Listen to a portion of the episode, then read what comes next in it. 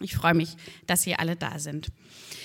Ich würde gerne beginnen mit einer Art Problemaufriss, damit wir erstmal verstehen, mit welcher Herausforderung wir es überhaupt zu tun haben.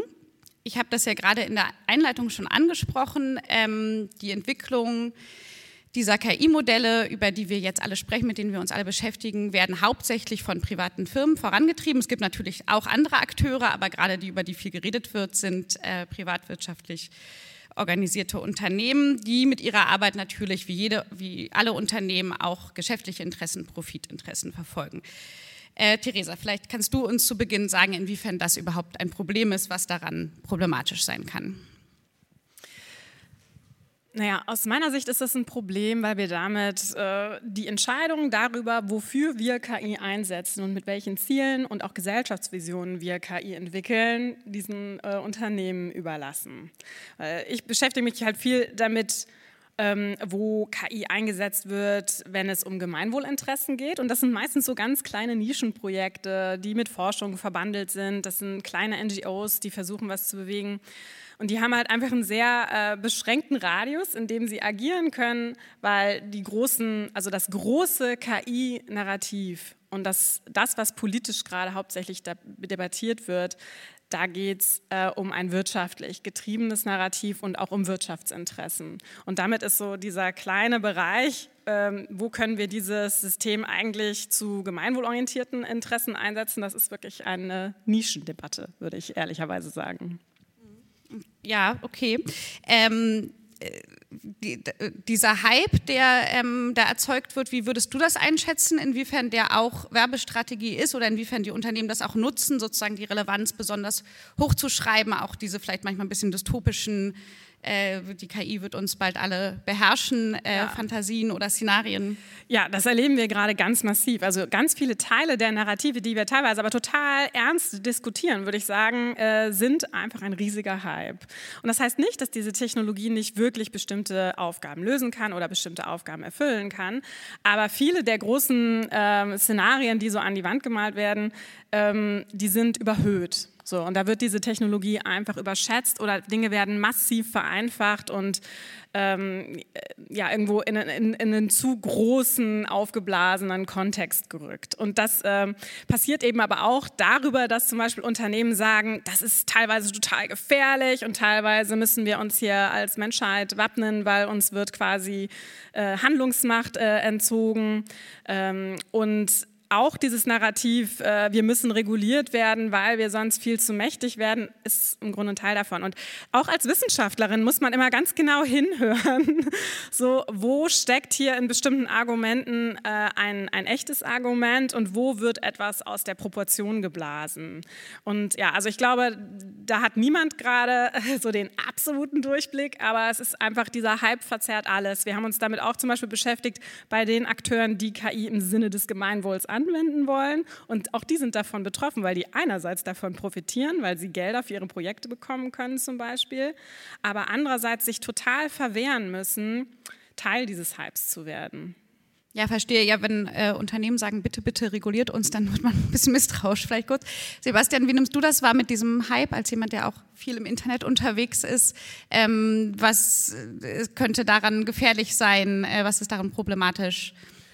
Äh, zunächst finde ich es ähm, fürchterlich, in einer Welt zu leben, in der die Aussicht, dass äh, Menschen Arbeit abgenommen wird, etwas Schlechtes ist. Also die Angst vor, vor der Automatisierung äh, ist ja eigentlich der Angst vor, einer, Angst vor einer Utopie. So, oh nein, die Maschinen ersetzen bald all unsere Arbeitskraft. Gut, weil wenn, irgend, wenn sich in irgendetwas gesellschaftlicher Fortschritt messen lässt, dann ja wohl in der Abnahme von Arbeitsstunden, Abnahme der Zeit in Unfreiheit ähm, bei gleichzeitigem Erhalt des Lebensstandards. Und eigentlich ist die Aussicht, dass so KI lästige Jobs, die zum Beispiel in, in, in Büros anfallen, uns abnimmt, das ist eigentlich etwas sehr, sehr Schönes. Und es könnte etwas Wunderschönes sein. Stattdessen heißt es halt, dass Arbeitsplätze eingespart werden und Menschen tatsächlich die, die Lebensgrundlage genommen werden könnte. aber ähm, meine Auseinandersetzungen mit KI und sei es Bildgeneration oder, äh, oder, oder, oder ja, die, die, die Chatbots dieser Welt, die ähm, sind noch einigermaßen weit entfernt davon, dass irgendeine noch so äh, profane E-Mail ausschließlich von AI generiert werden könnte. Ja, das ist ein bisschen schade, oder? Ich hatte da ehrlich gesagt auch mehr Hoffnung, dass das jetzt schon schneller gehen würde. Also aber in, in es fehlt vielleicht noch an den Schnittstellen oder ich weiß nicht in der Sekunde, in der niemand mehr merken könnte, dass ich nicht mehr vor meinem Computer schreibe und das alles komplett ein Bot übernehmen könnte, sofort mache ich das. Ist kein Problem. Darauf kommen wir später noch. Ja, ähm, Theresa, du hast jetzt gerade die politische Regulierung schon kurz angesprochen. Wenn man diese Regulierungsdebatten verfolgt, in Deutschland, aber vielleicht auch in den USA, was da so im Kongress besprochen wird und so, hat man ja immer den Eindruck, das hinkt immer so viele Monate hinterher oder das ist natürlich alles ähm, viel langsamer als diese wahnsinnig rasant schnelle technische Entwicklung. Äh, stimmt aber vielleicht auch gar nicht oder liegt vielleicht auch in der Natur der Sache, kann nicht anders sein. Wie siehst du das? Also, erstmal ist dieses Narrativ, ähm, das ist ja alles ein rechtsfreier Raum, das ist ja auch schon so ein Narrativ, was wir aus dem äh, Internet kennen, ähm, ja so nie haltbar gewesen. Und es stimmt auch für KI nicht. Nämlich ganz viele Bürgerrechte, die existieren, die gelten ja auch, wenn solche Technologien existieren. Was nicht heißen soll, dass man nicht vielleicht über manche Fragen nochmal genauer äh, nachdenken sollte in der Regulierung. Aber dass es ein rechtsfreier Raum ist, äh, das kann man so auf jeden Fall nicht stehen lassen. Ähm, ja, also dass quasi Regulierung in einem demokratischen Prozess wenn es dann sogar auch noch auf einer so multinationalen Ebene wie der EU, dass der ein bisschen langsamer ist als Technologieentwicklung. Ich glaube, das darf uns alle nicht total überraschen. Das finde ich aber irgendwie ähm, in der Beobachtung dieses ganzen Regulierungsgeschehens, äh, ich finde das gar nicht so das äh, Interessante oder das, was mich wirklich beschäftigt, sondern mich beschäftigt eher die Frage, haben wir mit dieser Art der Regulierung, wie wir sie gerade anstreben, wirklich überhaupt Möglichkeiten an der Hand, eine gesellschaftliche Steuerung so einzuziehen, wie wir sie eigentlich möchten und brauchen? Und da bin ich sehr skeptisch. Weil wenn wir uns anschauen, wenn wir uns irgendwie fragen, hat die DSGVO wirklich unsere Privatheit gegenüber den Plattformen maßgeblich schützen können? Ich glaube eher nicht. Und wenn wir uns anschauen, wer hat von diesen Regulierungen profitiert und wer waren diejenigen, die dadurch quasi eher Schwierigkeiten bekommen haben, sich zu beteiligen an dem Prozess der Technologieentwicklung, ähm, dann würde ich jetzt das jetzt auch nicht einfach so unkritisch laufen lassen. Und ähm, das heißt nicht, dass der AI Act falsch ist. Ähm, vielleicht ist es das im Moment Beste, was wir hinbekommen. Aber ich glaube, politisch und demokratisch zu denken heißt eben auch immer zu denken, ist das so alternativlos oder finden wir nicht bessere Instrumente, um unsere Gesellschaften besser zu schützen, um die Dinge, die uns wichtig sind in der Gesellschaft, besser herzustellen und die Prioritäten zu setzen, die wir gerne wollen.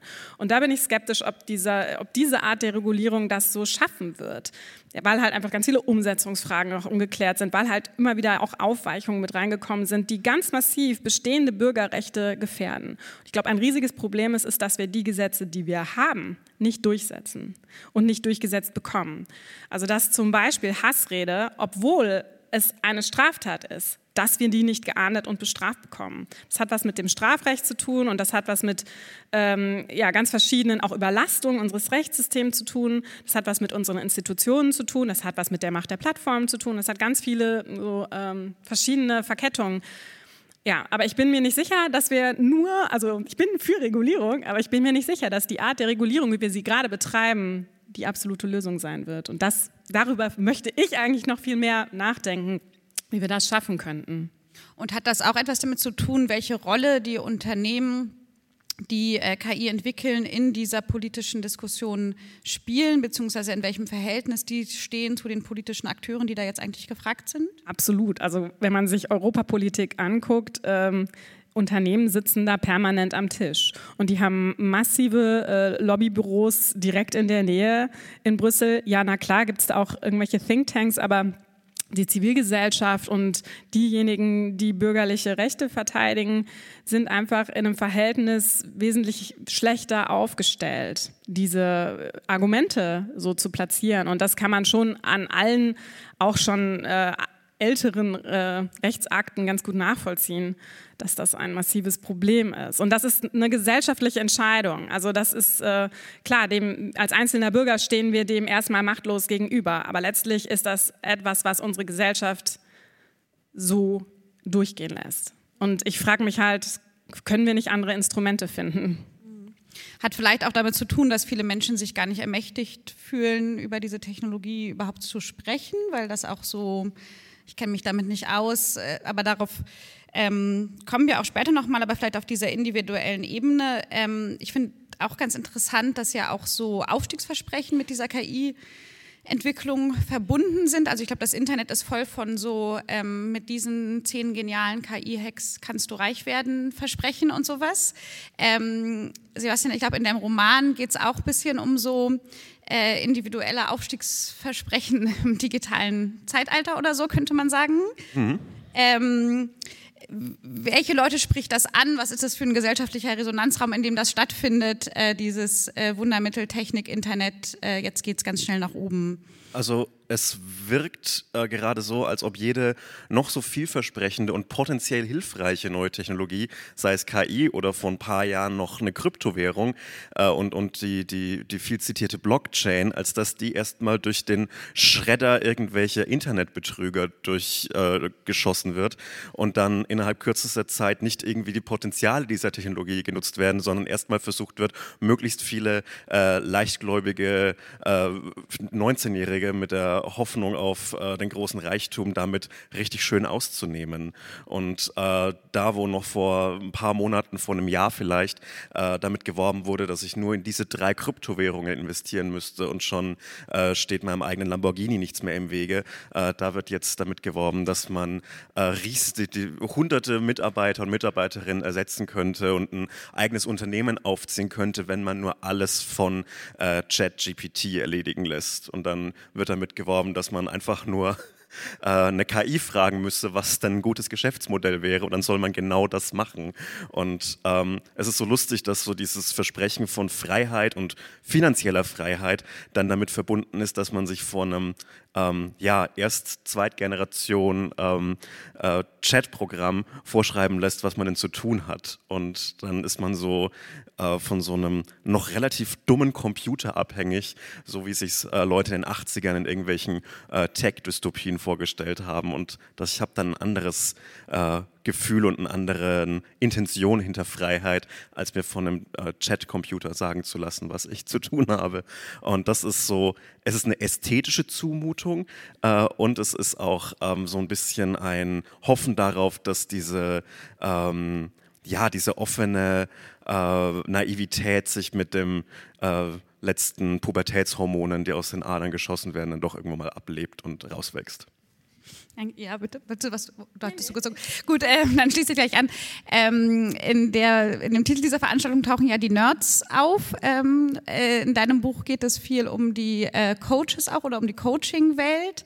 Äh, wir hatten in der Vorbereitung überlegt, der Nerd und der Coach, zwei unterschiedliche ähm, Typen sozusagen. Ähm, wie könnte man die charakterisieren und wen brauchen wir jetzt eigentlich?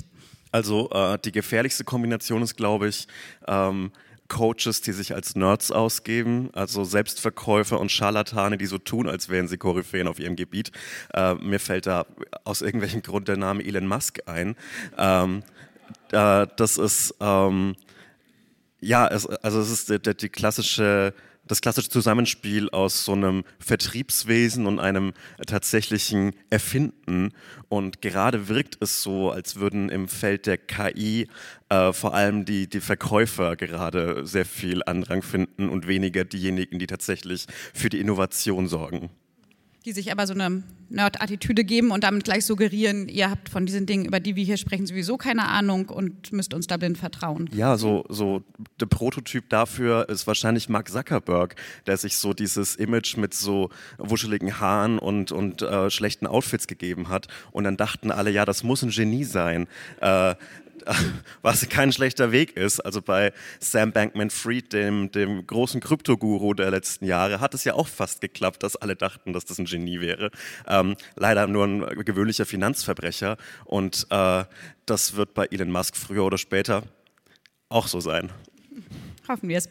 Ähm, um dann jetzt vielleicht langsam von diesen Problemen zu Lösungsansätzen zu kommen. Ähm, Theresa, du beschäftigst dich ja mit gemeinwohlorientierter KI. Äh, was ist denn gemeinwohlorientierte KI? Welche Kriterien müssen erfüllt sein, damit künstliche Intelligenz dem Gemeinwohl dienen kann? Mhm. Ich mag diesen Begriff Kriterien da nicht so gerne, weil das hört sich immer so ein bisschen an, als würden wir so einmal durchgehen und dann die Checkliste erfüllen. Und ich glaube, dass genau das ist schwierig, wenn es um echte Hat es mir so vorgestellt? Ja, wenn es um echte politische Werte geht. Ähm, aber also, äh, erst einmal ist Gemeinwohl ein sehr alter politischer Begriff. Einer, über den schon sehr viele politische Theoretiker nachgedacht haben. Unsere Gesellschaften kennen den sehr gut. Äh, es gibt da ganz gute Arbeitsdefinitionen. Eine, die ich ganz äh, tragfähig finde, versteht Gemeinwohl als das langfristige Überleben und Wohlergehen einer politischen Gemeinschaft. Das ist so eine wirklich nur der eine Teil der Definition. Und man muss sich klar machen, Gemeinwohl ist nie etwas Universales, äh, also etwas, was man in jeder Situation immer wieder neu sagen kann und das ist jetzt hier die Antwort, sondern Gemeinwohl entsteht erst dadurch, dass Menschen als Bürger und nicht als Privatpersonen in quasi die Öffentlichkeit welchen Raum es auch immer, gehen und ihre Interessen miteinander diskutieren und dann gemeinsam herausfinden, was denn in ihr aller, in ihr aller Interesse ist. Das heißt, Gemeinwohl ist immer etwas Prozedurales in einer Demokratie. Und ähm, ja, damit haben sich halt schon sehr viele politische äh, Theoretiker beschäftigt, aber auch unser Rechtssystem kennt das Gemeinwohl eigentlich ganz gut und ist, deswegen ist es ein sehr sagen wir mal, trittfester politischer Begriff, der nämlich in unseren Gesellschaften schon ganz gut verhandelt wurde.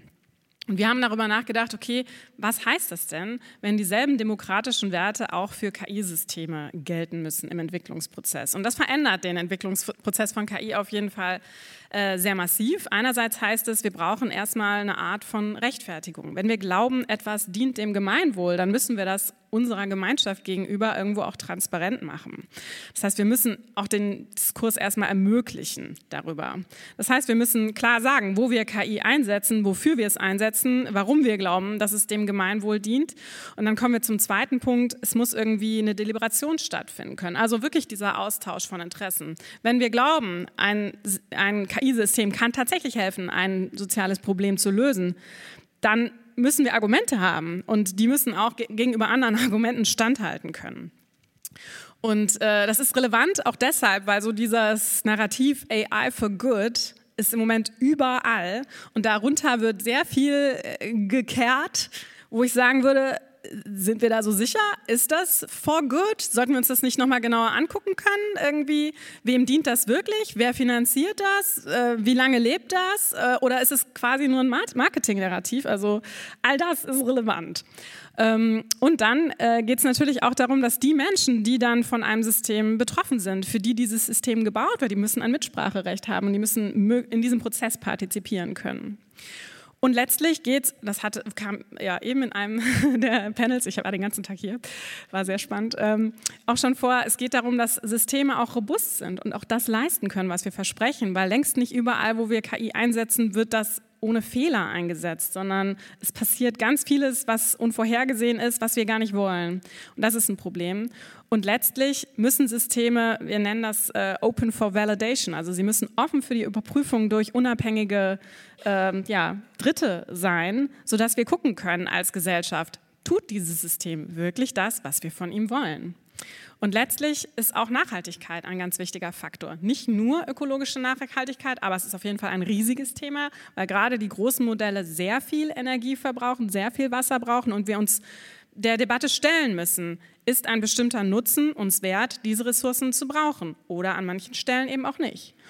Und äh, genauso ist aber auch das Thema Nachnutzung. Also wenn wir etwas geschaffen haben aus öffentlichen Fördermitteln oder auch aus welchen Mitteln auch immer, wie schaffen wir das, dass das für viele Generationen dann auch verfügbar ist? Das heißt, es muss offen sein, es muss nachnutzbar sein, es muss dokumentiert sein. Und ähm, das alles, also wenn man diese ganzen Dinge ernst nimmt, verändert das den Prozess der KI-Entwicklung ganz stark zu dem, wie im Moment industriell ähm, KI entwickelt wird. Und in meinem Team, also ich bin quasi die einzige Geisteswissenschaftlerin, die anderen ähm, kommen aus ganz anderen Richtungen, was ganz toll ist. Ähm, ich lerne jeden Tag und ähm, das heißt, wir müssen uns da ganz stark miteinander auseinandersetzen und müssen zum Beispiel auch mit Datengebern verhandeln. Wie schaffen wir das, dass diese Daten so offen sind, dass man die Prozesse nachvollziehbar macht?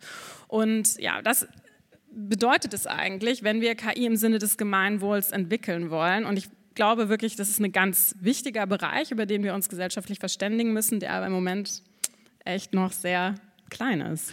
Okay, aber das heißt, das betrifft dann quasi den gesamten Prozess. Also es geht darum, zu welchem Zweck wird diese KI entwickelt, wer wird alles in die Entwicklung ja. mit eingebunden. Ich weiß gar nicht, wie das dann konkret aussehen kann, das partizip partizipativ zu gestalten, aber wahrscheinlich denkt ja. ihr über genau solche Fragen nach. Ganz genau, ja. Mhm. Ja, also genau. Ja, also es kann zum Beispiel bedeuten, wir entwickeln eine Anwendung für FaktencheckerInnen, die Faktencheckern helfen soll, äh, mögliche Behauptungen, die Desinformation sind, in den Reaktionen schneller zu finden. Im Moment scrollen die wirklich durch Telegram-Gruppen, um zu gucken, was checken wir als nächstes. Stimmt leider. Ja, und das, äh, da wollen wir denen helfen, äh, diese Arbeit zu automatisieren, damit die sich mehr auf das Faktenchecken konzentrieren können und mehr Zeit dafür haben ähm, und einen besseren Überblick bekommen. Und deswegen arbeiten wir mit FaktencheckerInnen zusammen und wollen halt verstehen, okay, wie arbeiten die wirklich, was nützt denen wirklich? Ne? Ja. Und ähm, letztlich, und wir stellen uns auch der öffentlichen Debatte, also wir machen all das, was wir machen, eben auch so gut wir können öffentlich und reden darüber. Und ähm, das zweite, was wir entwickeln, äh, ist äh, ein Tool, was hilft, Standarddeutsch in einfachere Sprache zu übersetzen. Das ist ein Browser-Plugin, was sich hoffentlich so in zwei Monaten einfach jeder runterladen kann und benutzen kann. Und äh, da haben wir mit zum Beispiel Menschen mit kognitiven Einschränkungen gesprochen. Wollt ihr das? Findet ihr das gut? Was braucht ihr denn dann? Und äh, wir haben sehr lange irgendwie auch mit verschiedenen Zielgruppen gesprochen, okay, für wen könnte das denn nützlich sein? Und wie schaffen wir das, dass das nicht nur, solange unser Forschungsprojekt existiert, nützlich ist, sondern danach weiter benutzt werden kann von anderen Institutionen zum Beispiel. Und ähm, genau, also so könnte Partizipation in unseren Augen aussehen, aber das hat für jedes Projekt auch kann das ganz unterschiedlich mhm. aussehen. Je nach Anwenderinnengruppe dann auch, ja. Vielen Dank. Vielleicht noch eine letzte Frage dazu, bevor wir weitergehen. Ähm, das betrifft dann wahrscheinlich auch die Frage, welche menschliche Arbeit eigentlich in die Entwicklung dieser KIs ähm, fließt. Das war ja auch ein großes Thema. Ja. Wer muss da eigentlich wo sitzen und äh, weiterklicken, damit dann am Ende diese super genialen ähm, künstlichen Intelligenzen daraus kommen? Ja, auf jeden Fall. Also auch das ist natürlich ein großes Thema. Wir haben alles selbst annotiert. Ähm, man kann das auch in Deutschland tun, dass man quasi Clickworker äh, das annotieren lässt. Das sind alles kleine ethische Entscheidungen, die man in dieser Kette der Entwicklung treffen muss. Und KI zu produzieren wird natürlich viel, viel teurer, wenn das studentische äh, Mitarbeitende und äh, ein Entwicklerteam äh, selber machen, als wenn wir das auslagern. So, aber ich würde auch sagen, bei bestimmten Fragen, also bei der Frage, was ist eigentlich eine Behauptung, das, das äh, ist, scheint so trivial, das ist nicht so trivial. Und deswegen, äh, gerade wenn es um politisch relevante Anwendungen geht, ist das ist das auch eine Frage irgendwie, wie wollen wir diese Arbeit auch qualitativ sichern? Also zum Beispiel im Bereich der Hassrede ist das ein riesiges Problem, dass Antisemitismus von den Content-Managern schlicht nicht erkannt wird, weil die einfach nicht dafür geschult sind. Und das ist nicht ihre Schuld, aber es ist ein Problem. Danke. Ja, also ganz ohne menschliche Arbeitskraft, das darf man ja nämlich auch immer nicht vergessen, kommen diese Systeme ja auch nicht aus. Ähm, gleichzeitig, Sebastian, du hattest das ja schon angesprochen, liegt ja dieses Versprechen darin, dass ähm, auch äh, Arbeitskraft, Arbeitszeit ähm, überflüssig werden könnte. Aber du hast es auch schon gesagt, das wird ja eben meistens nicht als Versprechen, sondern als Drohszenario, Angstszenario, Schreckensszenario verhandelt. Äh, wir werden bald alle arbeitslos. Welche Jobs werden überflüssig? Was müssen wir jetzt alle ganz schnell im Konkurrenzkampf tun, um uns doch noch in eine Position zu bringen, dass wir trotz KI unsere Jobs behalten können? Ähm, wie kommen wir denn daraus? Was können wir diesen Ängsten entgegensetzen? Also was zunächst sehr deprimierend ist, dass man äh, es geschafft hat, erstmal einen, ja, einen Roboter zu erfinden, der Gedichte schreiben kann, bevor man einen äh, erfindet, der, keine Ahnung, meinen Müll automatisch trennt.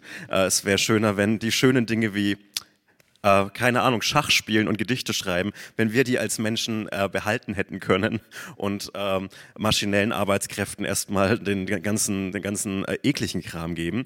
Ähm, Äh, und äh, für mich als jemanden, der davon lebt, dass ich Ideen aufschreibe und, und, und Witze formuliere, ähm, ist das einerseits eine Arbeitserleichterung, aber andererseits natürlich auch eine Bedrohung, weil ich glaube, äh, ChatGPT kann auch jetzt schon einen Werbeslogan für den Baumarkt schreiben und das ist dann sehr gut bezahlte Arbeit, die für mich wegbricht.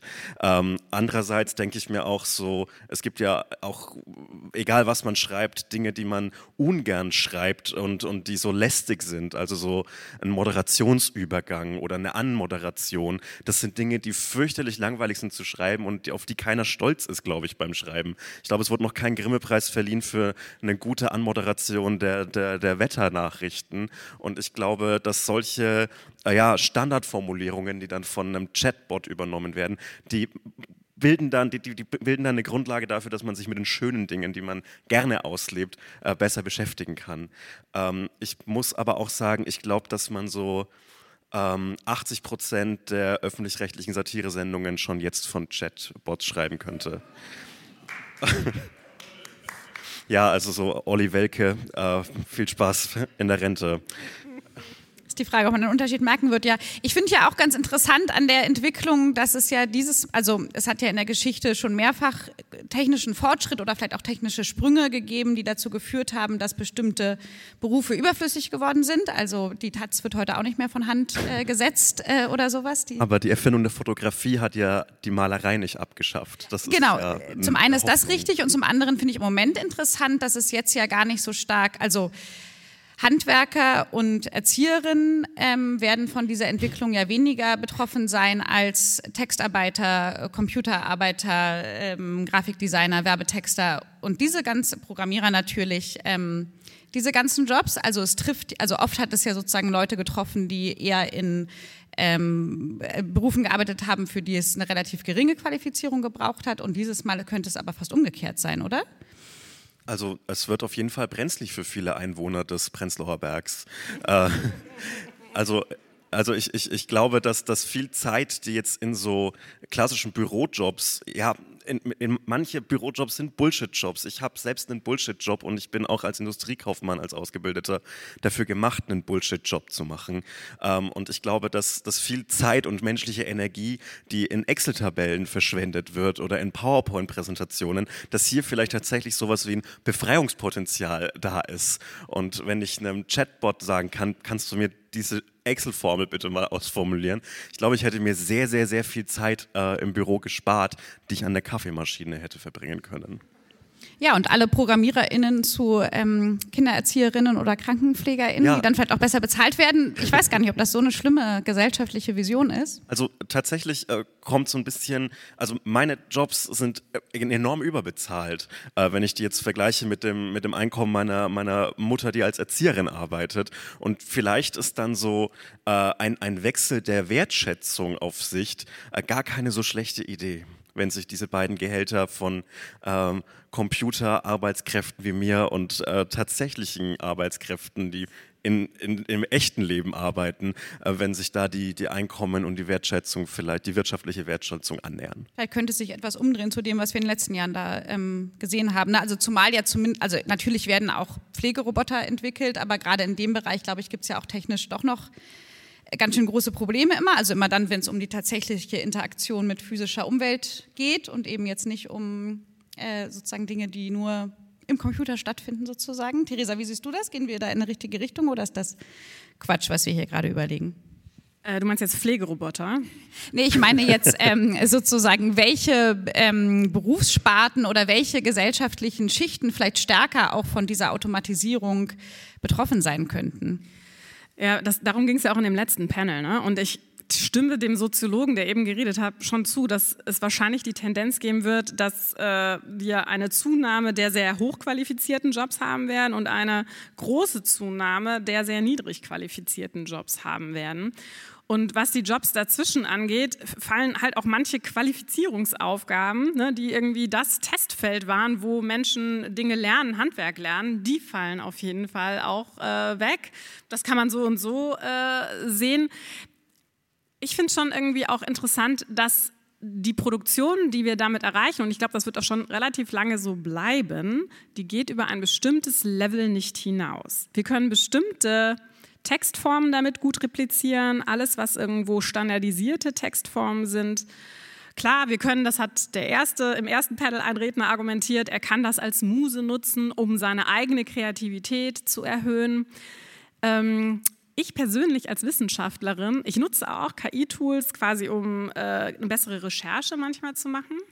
Aber ChatGPT finde ich komplett unbrauchbar ähm, zum Schreiben.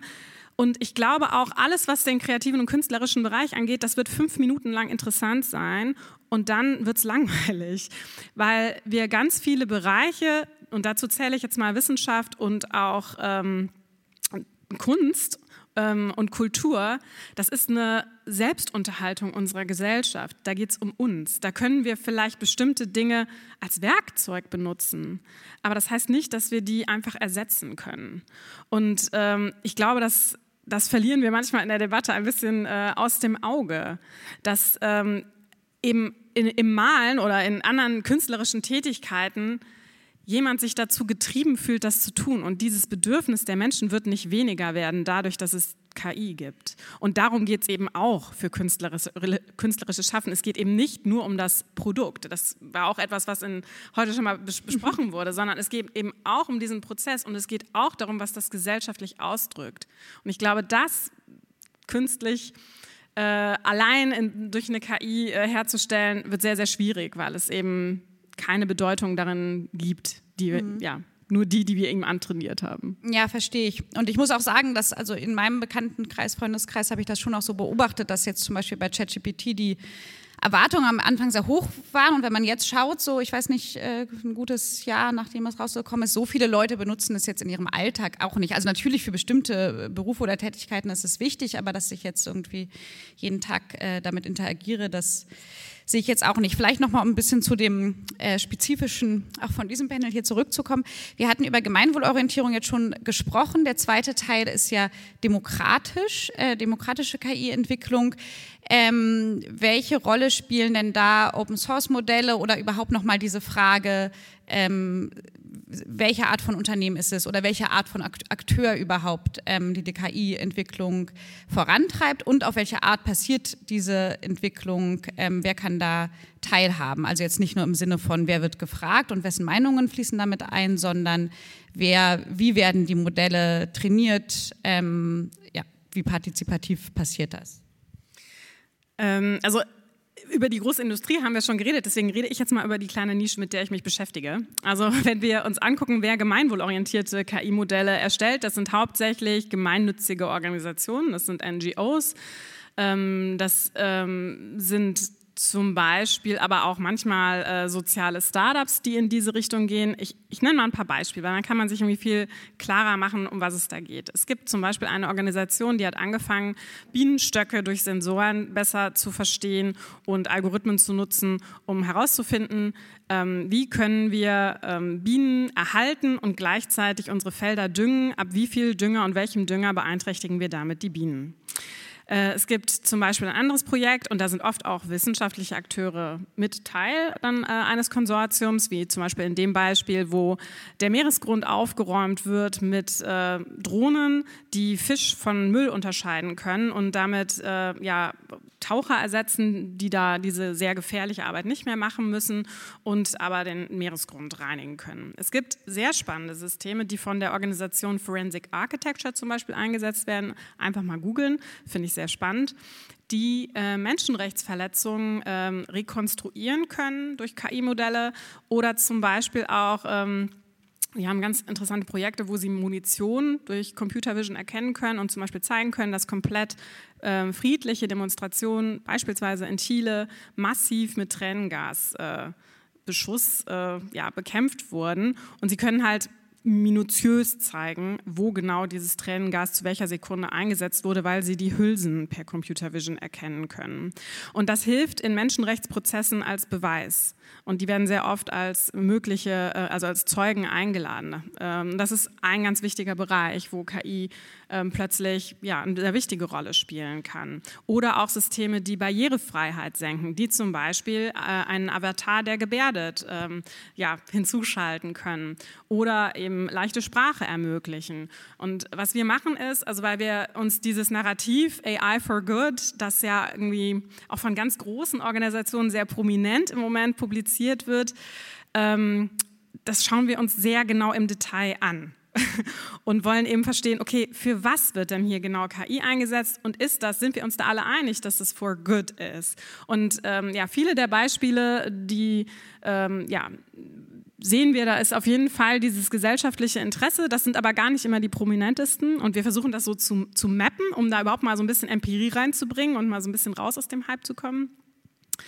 Genau, äh, aber andererseits wird total wenig über diese Projekte meistens im Detail gesagt. Und das finde ich allein schon problematisch, weil wenn es uns als Gesellschaft weiterbringen soll, dann müssen wir wissen, was da passiert. Und ein großes Narrativ ist, dass KI uns gegen den Klimawandel helfen wird. Und das ist ein sehr überhöhtes Narrativ. Also äh, die Projekte, die ich in dem Bereich kenne, da gibt es bestimmt welche, wo ich sagen würde, die sind es wert, dass wir sie machen. Total gute Ideen, dass wir zum Beispiel Stromnetzwerke optimieren äh, und damit im Grunde Verzerrungen verbessern, sodass wir ähm, effizienter mit Strom umgehen. Das löst aber nicht das Problem, dass wir immer mehr Strom brauchen. Und das wird uns nicht aus der Klimakrise rausbringen. Und es gibt immer wieder so Zahlen, die kursieren. 20 bis 30 Prozent äh, wird KI uns helfen, äh, CO2 weltweit einzusparen. Das sind unbelegte Zahlen, die meistens aus irgendwelchen ausgedachten Berichten von äh, Beratungsfirmen kommen.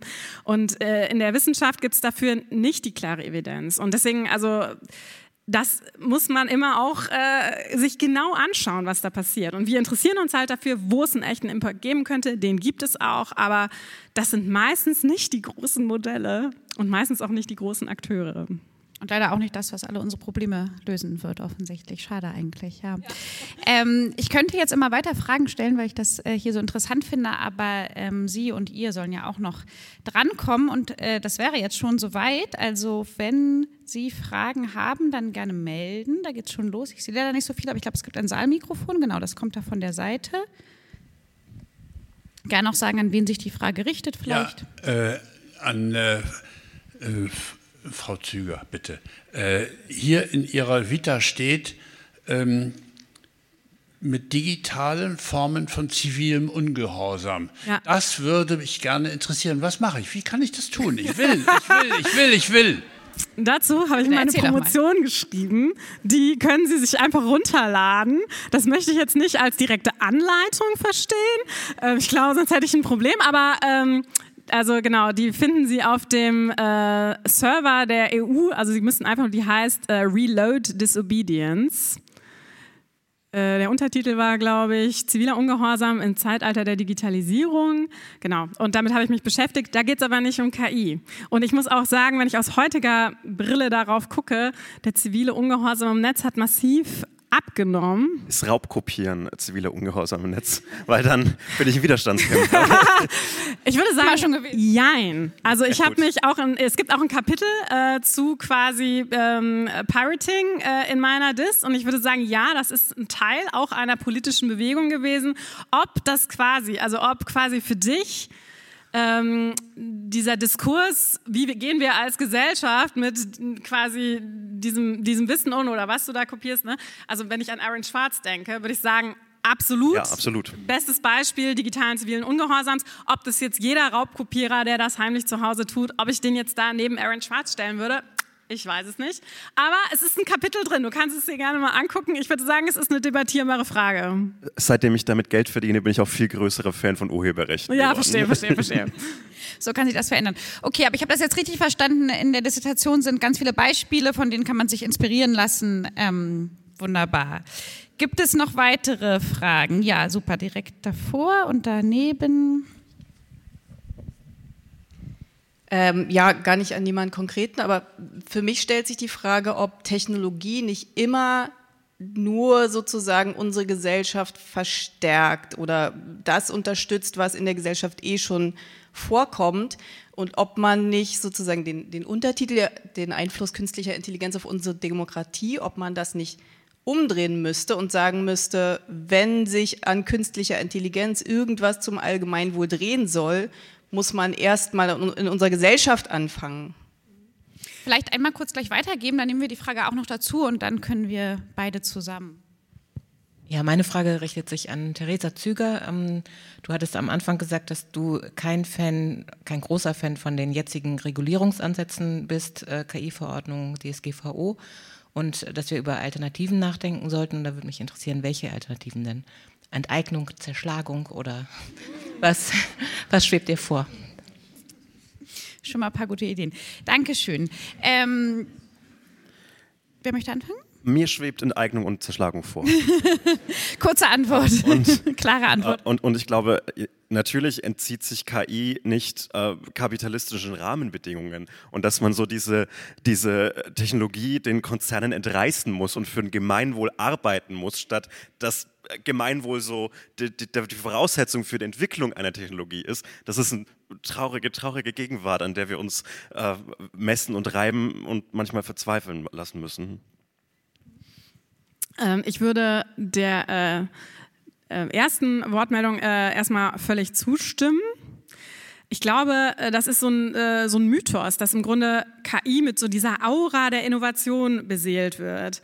Aber Innovation entsteht immer nur durch Menschen. Und wir entscheiden, und das finde ich echt eine spannende Frage, weil es gibt eine äh, Veröffentlichung von Dan McQuillan und er behauptet, dass es ganz schön schwierig wird, echte strukturelle Innovationen und Veränderungen mit KI einzusetzen, weil er glaubt, dass es eigentlich immer so einen strukturellen, ähm, also einen Bias der KI geben wird, konventionell und konservativ Dinge zu wiederholen. Ich würde sagen, das ist eine interessante Frage, die sollten wir empirisch testen, weil wir auf jeden Fall strukturellen Wandel in ganz vielen Fragen brauchen. Und ich glaube, das sollte unsere Priorität sein, zu überlegen, wie schaffen wir diesen strukturellen Wandel, ob mit oder ohne KI-Technologien oder welchen Technologien auch immer. Diese Innovationen und diese Impulse werden eben immer von uns kommen. Und wir, wir leben im Moment immer so in, in diesem Bild, als wäre die KI ein einzelner universeller Akteur, sondern es sind immer total sozial, politisch eingebettete Systeme, um die ganz viel anderes passiert in unseren Gesellschaften. Und bestimmte äh, irgendwie auch Veränderungen, die wir immer prognostizieren, die passieren nicht, weil unsere Gesellschaften, eine Forscherin nennt das die Stickiness of Social Project, äh, Process. Also wir haben auch eine gewisse äh, Unveränderlichkeit in unseren sozialen Gefügen. So, und ich glaube, ja, diese, die Veränderungen, die wir wirklich, über die wir wirklich diskutieren, die werden aus menschlichen und politischen Entscheidungen gemacht werden. Und ja, vielleicht kann uns dann Technologie dabei helfen.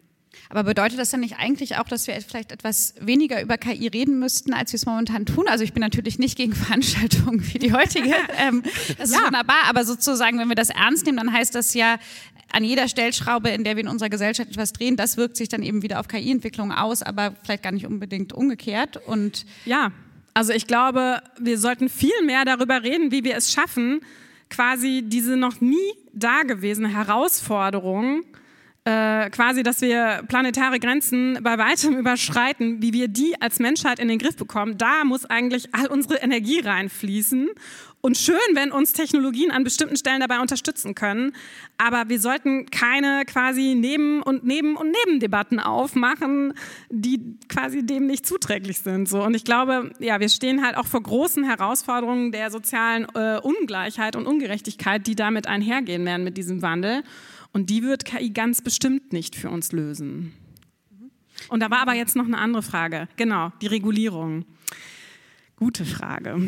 Ähm, ja, erstmal äh, war mein Punkt vor allem, dass in dem Moment, wo so eine Regulierung passiert, äh, äh, legt sich manchmal so ein Gefühl von, naja, jetzt ist es ja geregelt, ne? dann ist es jetzt auch fertig und die werden das schon irgendwie gut gemacht haben und da müssen wir nicht mehr drüber nachdenken.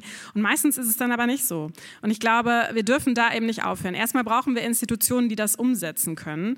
Wo die sind, habe ich noch nicht gesehen. Äh, heute wurde der TÜV erwähnt, das wäre eine. Ich glaube, dass sehr, sehr viele Beratungsfirmen schon in der Pole Position sind sind, KI-Audits durchzuführen. Ähm, und ob das immer die tragfähigsten gesellschaftlichen Akteure sind, die dann unabhängig zu guten Urteilen für die Gesellschaft kommen, I don't know. Und ähm, mich, also wir haben ein Projekt gehabt, was ich echt spannend fand. Da ging es, äh, das heißt äh, Platform Democracy. Und dann da haben wir mal darüber nachgedacht, wie könnte man denn Plattformen demokratischer gestalten? Und für mich wäre eine Antwort, ähm, wenn man nicht ganz so radikal äh, genau ähm, rangehen Stumpf. möchte. Das Wort ja, ist nein, nein, nein. Äh, und, und auch das finde ich einen validen Gedanken, den man auf jeden Fall nicht total verwerfen sollte. Äh, aber die andere Möglichkeit wäre, dass man versucht, diese Plattform selber zu demokratisieren. Wir haben zum Beispiel äh, Medienräte. Äh, die Teil der Regulierung von Medien äh, in unseren Systemen sind. Und es gibt bereits Modelle, wie wir überlegen können, wie schaffen wir es. Und ich will jetzt gar nicht sagen, dass die Medienräte ein totales Erfolgsmodell sind. Das ist nicht meine These. Aber es gibt Modelle, wo wir darüber nachdenken können, was können wir aus denen lernen, wie wir eine andere Form der Governance einziehen in diese Plattform, die wesentlich besser zivile Rechte äh, abbildet und quasi Schutzmechanismen für Bürgerinnen einzieht. Ähm, das Problem ist, und da ähm, ja, ist, zitiere ich nur das, was mir äh, regierungsnahe Menschen äh, dazu gesagt haben, wenn ich dieses Argument gebracht habe. Das ist naiv, weil das aus, außenpolitisch nicht passieren wird. Dafür ist Amerika zu wichtig und dafür sind diese Gelder zu wichtig. Und das ist ein kapitalistisches äh, System, wo quasi Europa sich das nicht leisten kann, äh, dafür zu sorgen, dass Plattformen demokratischer werden. Ob das so ist, äh, kann man diskutieren. Ähm, ich glaube, es wäre zumindest auch ein Ansatz. Und das sind jetzt nur zwei Ideen. Man könnte über viele weitere nachdenken. Manche Menschen glauben vor allem an Zertifizierung. Ähm, aber ich glaube, also ich glaube nicht, dass das so das Heilsversprechen ist, dass der AI-Act jetzt unsere Probleme löst. Sondern ich glaube, wir als Demokratien, wir müssen da noch ein bisschen länger drüber nachdenken, wie wir ähm, ja, Schutzmechanismen einziehen. Danke. Ich glaube, für eine weitere Frage hätten wir noch Zeit, falls es noch eine gibt. Sonst habe ich auch noch welche. Möchte noch jemand? Da hinten ist noch eine, die würden wir noch nehmen. Ist sie leider so schlecht. Dankeschön. Ähm, wir haben jetzt ganz viel über Demokratie auf der einen Seite und äh, Wirtschaftsunternehmen auf der anderen Seite und auch die Gefahren für eine demokratische Gesellschaft gesprochen. Ähm, aufgrund auch der Demonstration habe ich jetzt auch ganz stark an rechte Netzwerke gedacht, an Faschisten, Nazis. Und meine Frage wäre, ähm, nutzen rechte Netzwerke KIs schon? Und wenn ja, wie können wir uns da als Gesellschaft dagegen stellen? Ähm, als jemand, der 25 Stunden am Tag im Internet hängt, ähm, es ist äh, von einer sehr oberflächlichen äh, ästhetischen Betrachtung her sehr interessant, dass vor allem äh, rechte Netzwerke, sei es die junge Alternative oder die Werteunion, äh, gerade ganz massiv auf Social Media Bild-KIs nutzen, um, um äh, ja, Bilder für, für Sharepics und Wahlaufrufe. Videos auch, oder? Videos, aber ganz besonders äh, viel einfache Bildgeneration. sowas wie echte Frauen sind rechts und die abgebildete Frau auf dem Bild ist nicht echt. Und äh, das ist sehr interessant, es ist sehr interessant, dass ähm, äh, diese günstige Art an, an Bildcontent zu kommen, aber auch diese äh, KI-Ästhetik, diese Mid-Journey-Ästhetik äh, so unglaublich großen Anklang in rechten Kreisen findet. Und das äh, würde mich aus so einer sozialwissenschaftlichen Perspektive extrem interessieren, warum das so ist. Was ich in den letzten Wochen für Bilder von so sehr weißen, sehr blonden Familien gesehen habe, die so ein Picknick äh, vor dem Kühlturm eines Atomkraftwerks Index machen und darunter steht äh, Deutschland unter AfD-Regierung.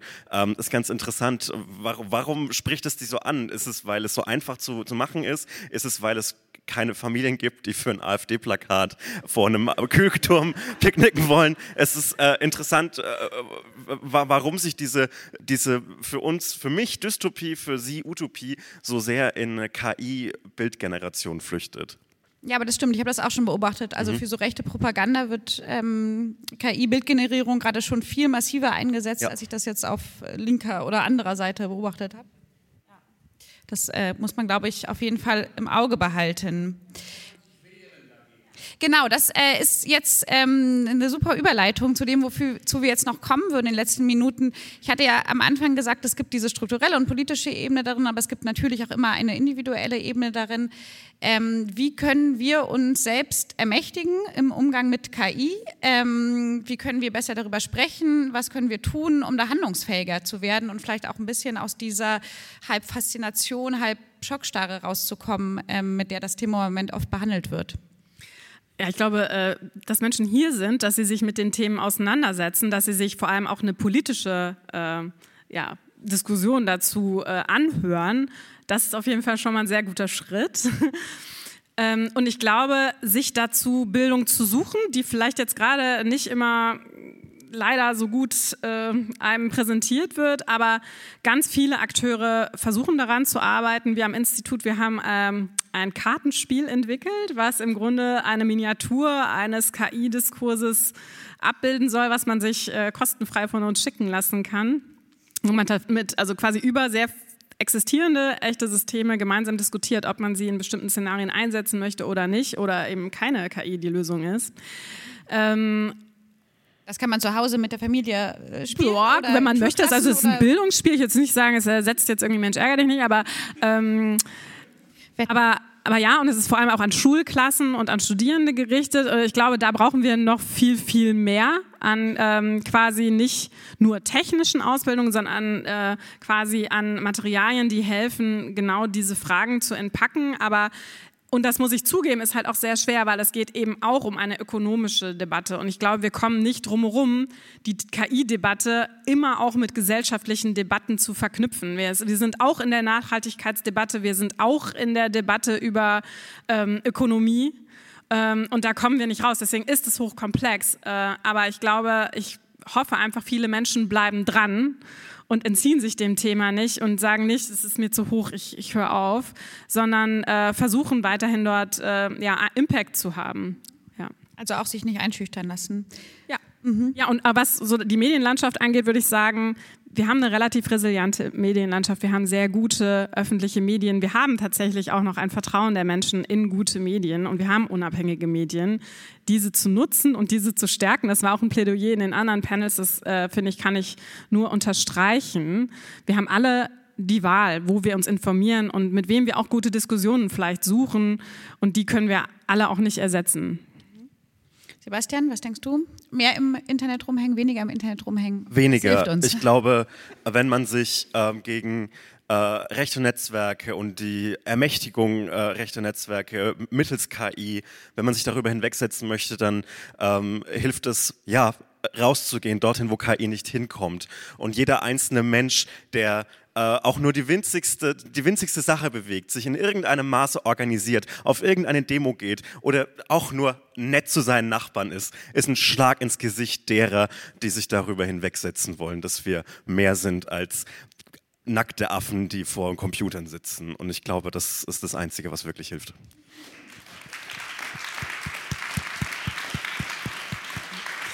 Das war ein so schönes Schlusswort. Schlusswort Dem ja. kann ich, glaube ich, äh, nichts hinzufügen. Ich muss auch sagen, ich habe auf dem Weg hierhin äh, sehr, sehr viele Menschen gesehen, die zu der Demonstration geströmt sind am Bahnhof. Äh, das hat mich sehr gefreut. Es hat mich aber auch sehr gefreut, dass Sie hier hingekommen sind. Das ist schön, dass auch äh, genug Menschen in Berlin wohnen, dass äh, für alle diese Veranstaltungen ein Publikum da ist. Ähm, ich danke ganz herzlich unseren Gästen für die spannende Diskussion. Ich danke ganz herzlich Ihnen und euch fürs Zuhören und Mitdenken und Fragen stellen. Vielleicht bleiben Sie jetzt noch hier für eine der Folgeveranstaltungen, die ja auch spannend sind. Vielleicht gehen Sie nach Hause. In jedem Fall wünsche ich Ihnen euch einen schönen Abend. Vielen Dank.